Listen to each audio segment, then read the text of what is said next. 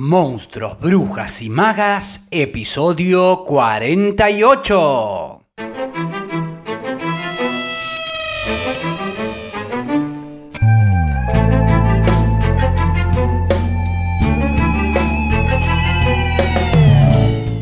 Bienvenidas, bienvenidos y bienvenidas a un nuevo episodio de Monstruos, Brujas y Magas, un podcast producido por la Crespo Studio, espacio multiplataforma que desarrolla actividades de formación, investigación, participación y encuentro vinculadas al teatro, el cine y la literatura.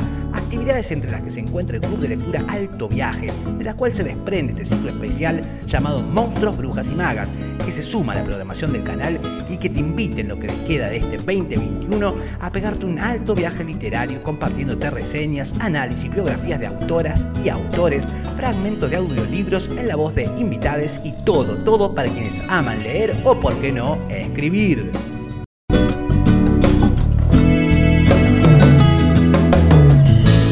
Hola pebetas, pebetes, seres de este mundo y por qué no del más allá buenos días, buenas tardes o buenas noches, dependiendo de cuándo me estés escuchando. Bienvenidas a este episodio número 48 de Monstruos, Brujas y Magas. Muy buen jueves para todos, jueves 18 de noviembre del 2021. En el episodio de hoy vamos a charlar sobre extrañamiento de lo cotidiano, desdoblamiento del yo, sobre ver lo cotidiano con ojos de extranjero, sobre mundos, hilos, puentes, todo eso, sí o al menos lo intentaremos. Pero antes, como siempre, les recuerdo que en las notas de cada programa encuentran información para sumarse si lo desean a la llama, al taller de escritura o a la edición de diciembre del Club de Lectura. Antes de comenzar, quería contarles que ayer me escribió Cecilia desde México, Distrito Federal, para contarme que disfrutó mucho el episodio que le dedicamos a la música en la obra de Marguerite Durá, en donde conversamos con Norma Angélica García González, profesora de música precisamente de la Universidad Nacional Autónoma de México, y me decía, eh, todo por escrito a través de la cuenta de Instagram de Monstruos, Brujas y Magas, de Instagram, se ve que no, no se animó a enviar audio, vamos, animate Cecilia, anímense. Y bueno, me decía a través de mensaje que no conocía los poemas que Cortázar le había dedicado a Cristina Peri Rossi, de quien hablamos en el episodio de ayer y del lunes. Y si no los leía, si no me animaba a leerlos. Así que, que porque Cecilia lo pidió y yo disfruto compartirles lectura, van hoy, antes de seguir conversando en relación a Rayuela, estos primeros cinco poemas de Cortázar para Cris y de mí para Cecilia, agradeciendo tu escucha y que hayas escrito desde México, Distrito Federal, pidiéndolos con tanto afecto. Y estos poemas dicen más o menos así. Cinco poemas para Cris. Número uno. Ya mucho más allá del mezzo camin di nostra vita, existe un territorio del amor, un laberinto más mental que mítico, donde es posible ser lentamente dichoso, sin el hilo de Ariadna delirante, sin espumas, ni sábanas, ni muslos. Todo se cumple en un reflejo de crepúsculo, tu pelo, tu perfume, tu saliva, y allí del otro lado te poseo, mientras tú juegas con tu amiga los juegos de la noche. Número 2. En realidad poco me importa que tus senos se duerman en la azul simetría de otros senos, yo los hubiera hollado con la cosquilla de mi roce y te hubiera reído justamente cuando lo necesario y esperable era que sollozaras. 3. Sé muy bien lo que ganas cuando te pierdes en el goce, porque es exactamente lo que yo habría sentido. 4. La justa errata. Habernos encontrado al final del día en un paseo público. 5. Me gustaría que creyeras que esto es el irrisorio juego de las compensaciones con que consuelo esta distancia. Sigue entonces danzando en el espejo de otro cuerpo, después de haber sonreído apenas para mí. Ahí van, ahí fueron estos cinco poemas de Cortázar para Cris y de mí para Cecilia. Miren que hay respuesta de parte de Peri Rossi, ¿eh? Si quieren que lea la respuesta me lo contestan en las notas del episodio. Vamos ahora a aquello de lo cual quería hablarles hoy y siguiendo con Rayuela. Uno podría pensarla eh, como una novela o bueno, contranovela al decir de Julito, que va a indagar en el movimiento, en el traslado de un universo a otro, de un país a otro, de un mundo al real, al mundo fantástico, de la vigilia al sueño, de uno hacia otro, hacia otro, y de uno hacia adentro de uno mismo. Es decir, va a colocar al espacio en el centro del relato.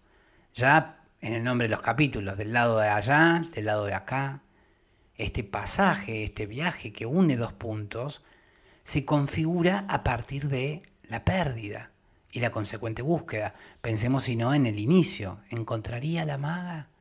Ya comienza con la idea de lo perdido y la idea de aquello que hay que salir a buscar. También es interesante pensar que uno puede perderse en una ciudad para luego buscar el camino de regreso, perderse en pensamientos, en impresiones, en recuerdos, perderse en uno y que esta misma pérdida nos permita quizás en el extrañamiento trazar un puente que una ese allá con este acá, que desdibuje los bordes, las fronteras, para que en la confusión haya quizás otra percepción nueva del mundo y de la propia vida. El peligro, claro, pero también la aventura, siempre será perderse y quizás no encontrar el camino de regreso, es quedar atrapado en esa, en esa búsqueda. Y ahí también radica la intensa fragilidad. No es casual que Cortázar titule Del lado de allá a ese tramo de la novela que él sitúa en París. Es decir, él escribe pensándose como un argentino en París. París es ese otro lugar extraño, desconocido, nuevo, en el cual se desarrolla la primera parte de la novela, mientras que del lado de acá es el regreso, el retorno. No olvidemos que en algunas entrevistas el propio Cortázar se denomina a sí mismo como un autoexiliado. En los primeros años en París y luego durante la dictadura cívico-militar argentina e impedido de regresar como de que sus libros sean publicados él se siente directamente un exiliado, es alguien que ha perdido la posibilidad de reencontrarse con ese origen. Y si Cortázar adopta los nuevos paradigmas estéticos en la construcción de esta nueva novela de tinte más experimental en relación al canon, lo hace, por ejemplo, alternando la dinámica del relato tradicional del viaje iniciático, ¿no? Omite el punto de partida. Oliveira inicia ya en París. El punto de origen es aludido, pero no desde el comienzo de la trama. Otros viajes, otros traslados o transiciones se producen también en Rayuela, aquel que va del centro al margen, es decir, de esa Europa culta que concentra el saber académico a una Latinoamérica más vinculada a otro saber más ancestral, más pagano. También va a provocar esta transición o transfiguración del espacio mediante el uso de dobles. Y lo hace, por ejemplo, al plantear a un Oliveira viajero, nómade, y a la par encontrarlo con un traveler sedentario, y en la proyección que hace de la maga en relación a Talita. Pensemos también en este juego que hace de que traveler, que podría traducirse como el viajero o el que viaja o viaje, viene travel, ¿no? en realidad es el, el que está siempre en el mismo lugar en apariencia o por lo menos físicamente. Pero bueno, sin dudas, quizás uno de los mayores pasajes es aquel que se da entre la lógica y el instinto, entre la lógica y el impulso sensible e intuitivo. Algo que de alguna manera Cortázar va a plantear, por ejemplo, al colocar a un Oliveira que analiza el río metafísico de la vida mirándolo desde el puente, mientras que la maga va a nadar en él, es decir, que mientras ella viaja o fluye en la vida, él la mira desde el cruce, distante, espectador impasible. Lo que va a resultar de esto es claramente también una metáfora que va a indagar también en los límites de la cordura, locura y en la libertad de encierro. Entonces Rayuela va a configurar, entre otras cosas, diferentes visiones del exilio al indagar en ese juego, en ese trabajo sobre el espacio. La lectura lineal de las primeras dos partes va a ofrecer una visión bipolar de, esos dos lugares que se distinguen y a la vez se oponen. Mientras que en el segundo modo de lectura va a romper con esa bipolaridad y va a comenzar a invertir la cronología y también la unidad espacial.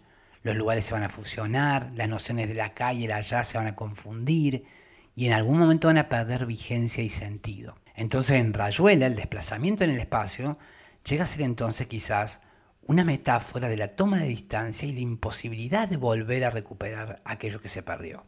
Para finalizar este episodio de hoy, quiero traer a colación otro episodio de otro podcast, La Escena Pendiente, otro de los podcasts que creé más enfocado en el teatro y la actuación y que, bueno, hoy tengo un poquito descuidado. Y quiero traerlo a colación porque ahí hablaba un poco del espacio, pero centrándome precisamente en la relación de teatro y arquitectura. Y me parece interesante porque ahí refería a algo que también creo que se hace presente en Rayuela, que es que desarmar, deconstruir, unir o difuminar el espacio es incidir en la conducta y también agrego acá en el tiempo. Porque al preguntarme sobre el espacio, me estoy preguntando sobre el tiempo. ¿Cómo se configura el presente? ¿Estoy en mi tiempo? ¿Es este espacio que le corresponde a mi percepción del tiempo o que veo me fui a algún otro espacio más allá o más acá? ¿No? Esta, esta sensación de no hallarse en el propio espacio, en el propio tiempo. Se los dejo en las notas del programa. Y bueno, por acá quedamos hoy. Les recuerdo que para celebrar los 50 episodios de Monstruos, Brujas y Magas, clavamos especial aprovechando la lectura de Rayuela de Cortázar y lo vamos a hacer con vuestras lecturas. Sí, claro que sí. De modo que si desean participar del episodio leyendo un fragmento favorito de Rayuela o bien algún otro fragmento de cuento o poema, pueden enviar su audio de voz al WhatsApp más 54 911 5 144 6 144. Se los dejo también en la nota del programa por si no llegaron a notarlo. Y bueno, esto ha sido todo. Aquí queda este episodio número 48 en donde deseo haberles aportado contenido que haya sido de su interés y haber sido buena compañía y agradecerles porque ustedes han sido buena compañía para mí y valoro mucho que me sigan acompañando para aprender, descubrir, redescubrir y por qué no encontrarnos en el camino de este alto viaje entre monstruos, brujas y magas. Gracias como siempre por sus suscripciones, valoraciones en Spotify o en la plataforma que nos estés escuchando. También por sus interacciones a través de nuestras cuentas en Instagram, Facebook, Twitter. Gracias por sus contribuciones, aportes, colaboraciones para hacer este podcast sostenible. Mañana viernes seguiremos conversando sobre la música en la obra de Cortázar, así que habrá mucho de jazz, algo de tango y también algunos datitos curiosos en clave de biografía sobre la infancia y la juventud del querido Jurito. Pero eso será mañana porque acá quedamos hoy. Mi nombre es Facundo Rubiño, coordinador y creador de la Crespo Estudio y quien les desea que hagan un muy buen día. Será entonces hasta mañana viernes, pebetas, pebetes, para seguir con más Monstruos, Brujas y Magas a las 7.30 Argentina por tu plataforma de podcast favorita.